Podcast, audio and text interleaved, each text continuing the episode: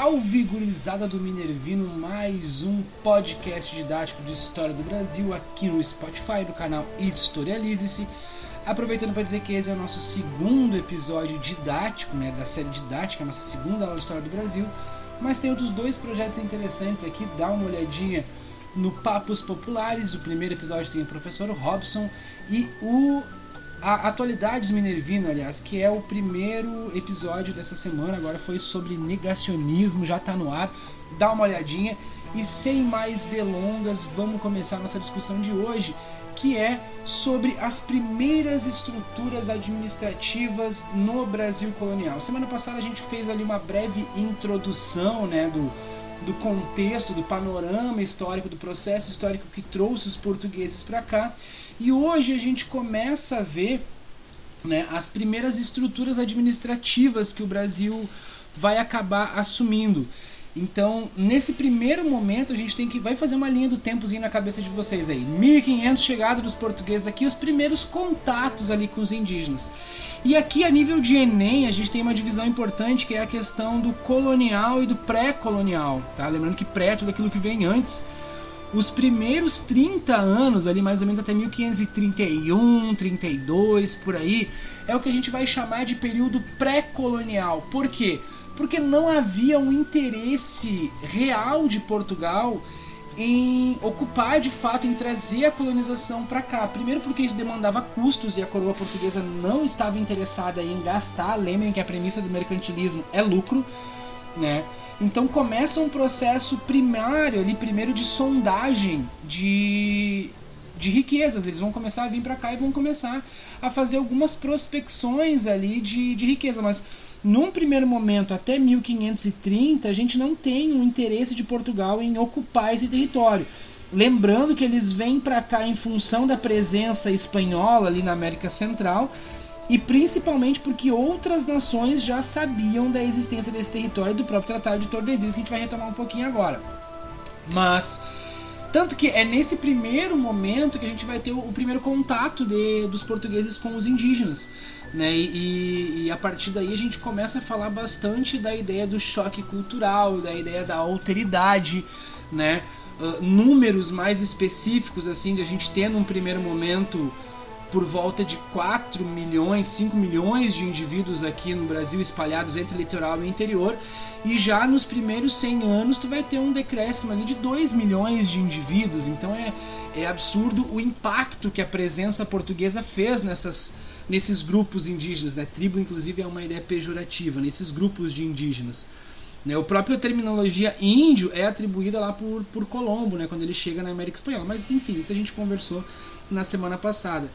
E a primeira grande riqueza que eles vão encontrar aqui no Brasil nesse primeiro momento é o pau-brasil, que é uma madeira, uma madeira, não uma madeira, enfim, que é uma madeira de lei que vai ser utilizada tanto na construção de barcos, na construção de móveis, né, elementos de decoração, mas principalmente, né, pau-brasil, pau de brasa, é, em função da coloração dela. Era uma madeira com uma coloração vermelha muito forte que ela vai ser utilizada para confecção de tinta, de pigmento vermelho na Europa. E isso vai ter um valor absurdo.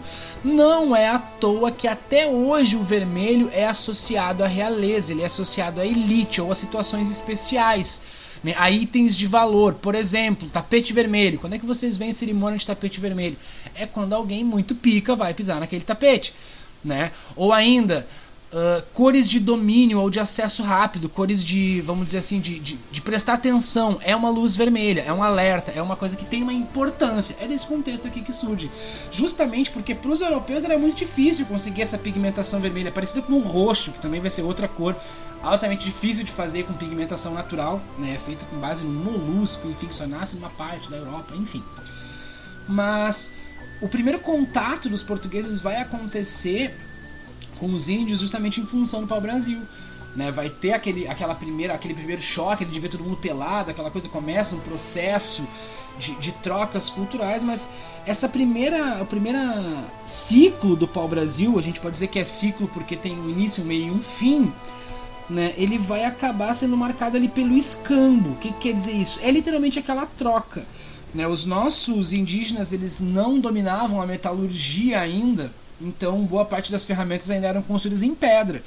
E quando os europeus chegam, os portugueses chegam, eles vão oferecer para esses indígenas ali um machado, a faca, que vão ser ferramentas extremamente valorizadas por eles. Né? Uh, em troca, os indígenas não só mostravam onde estavam as árvores, mas como também auxiliavam ali no processo de transporte até as feitorias, já vamos falar sobre isso, para então despachar esses troncos aí para Portugal. Né? De novo, era uma transação comercial extremamente lucrativa, mas a gente também pode fazer o olhar ali do, do ponto de vista mais técnico, né? da questão de estar causando um dano ambiental irreversível, até porque o pau-brasil é uma madeira que demora muito para crescer, ela leva ali os seus 30, 40, 50 anos para chegar na fase adulta. E em 30 anos se mostrou, obviamente, uma atividade econômica não sustentável, né? Justamente porque ela não conseguia acompanhar o ritmo da extração dos portugueses. Nesse contexto, que passados ali os primeiros 30 anos, o pau-brasil acaba deixando de ser o foco. Mas nesses 30 anos os portugueses têm algumas percepções e uma delas é a questão do tamanho do território. Eles viram que não era uma ilha, como eles suspeitavam, que o território era muito grande e que precisava então de uma presença real, até porque outras nações já começavam a demonstrar interesse e, e começaram a fazer algumas, algumas incursões aqui nessa região, como França, como Holanda, né, em busca prioritariamente do pau-brasil. Mas é a partir da década de 30, ali, 1530, que a gente começa a construir estruturas de governo mais sólidas. Lembrem que as únicas estruturas portuguesas aqui na colônia até 1530, 1530 e pouquinhos, eram, eram as feitorias, que eram basicamente umas casinhas, vamos dizer assim, que existiam ali para para defender o território, para servir de ponto de armazenagem ele das toras de pau-brasil, né, para abrigar pequenos grupamentos portugueses, mas não existia nenhuma estrutura administrativa aqui. E a primeira estrutura administrativa que vai surgir são as capitanias hereditárias. Né? E olha que malandragem, né? português é burro só em piada. Porque o processo de colonização ele é altamente custoso. Né? Tu mover uma estrutura administrativa para um território novo, distante, como é o caso da América com relação à Europa, para a época, era uma coisa extremamente custosa. E Portugal vai dizer o quê? Não temos dinheiro, né? Precisamos encontrar alguém para gastar no nosso lugar. Quem é que vai fazer isso? A pequena nobreza e a burguesia. Lembre que são setores importantíssimos da sociedade naquele contexto e que estavam a burguesia por conter o status historicamente ter grana e, aliás, a nobreza e a burguesia porque em função das atividades comerciais que estavam bombando em função da rota comercial lusitana, também estavam com a burra cheia de dinheiro. E vocês sabem a lógica de quem tem dinheiro, né? É cada vez querer ter mais dinheiro. É nesse sentido que o rei de Portugal vai fazer a proposta de começar o processo de ocupação do novo mundo, do novo território.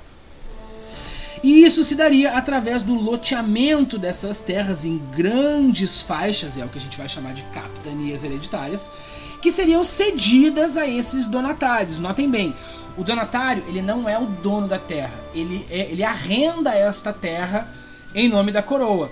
E ele tem ali a responsabilidade de cuidar, administrar a lei, fazer a justiça real neste novo território.